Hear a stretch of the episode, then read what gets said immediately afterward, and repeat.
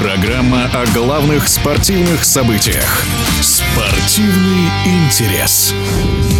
Сборная России по футболу в товарищеской встрече сыграла в ничью с командой Кении. Итоговый счет на табло 2-2. В чем причина подобного результата? Была ли в этом ошибка тренерского штаба или россияне просто недонастроились на команду, занимающую 109 место в рейтинге FIFA, расскажет в прошлом известный нападающий, спортивный эксперт Дмитрий Булыкин. Я думаю, никому не понравилась игра с Кенией. Играли не очень, результат так себе. На последних минутах еле ушли от э, поражения, сравняли. Конечно, это небольшой плюс, но но с такой командой надо было хорошо сыграть, выигрывать и заставить говорить о нашей сборной хорошими словами, как после Камеруна. А здесь получилось наоборот. Теперь все ищут негатив в этой игре, и это очень плохо сказывается на российском футболе и на российской сборной. Сборная Кении не топ уровень, поэтому, наверное, тренерский штаб решил дать сыграть второму составу нашей сборной, что сыграл злую шутку с тренерским штабом, и второй состав не смог обыграть команду команду, которая укомплектована из футболистов, которые в высшей лиге-то не играют. Поэтому очень было странно наблюдать, когда наши не могли обыграть сборную Кении, не могли себя проявить и порадовать болельщиков нашей сборной. Поэтому теперь будем получать негатив о нашей сборной, и все забудут, как сыграли с Камеруном, а все будут помнить, как плохо сыграли с Кенией, еле-еле сыграли в ничью. Об итогах товарищеской встречи сборных России и Кении рассказал Дмитрий Булыкин.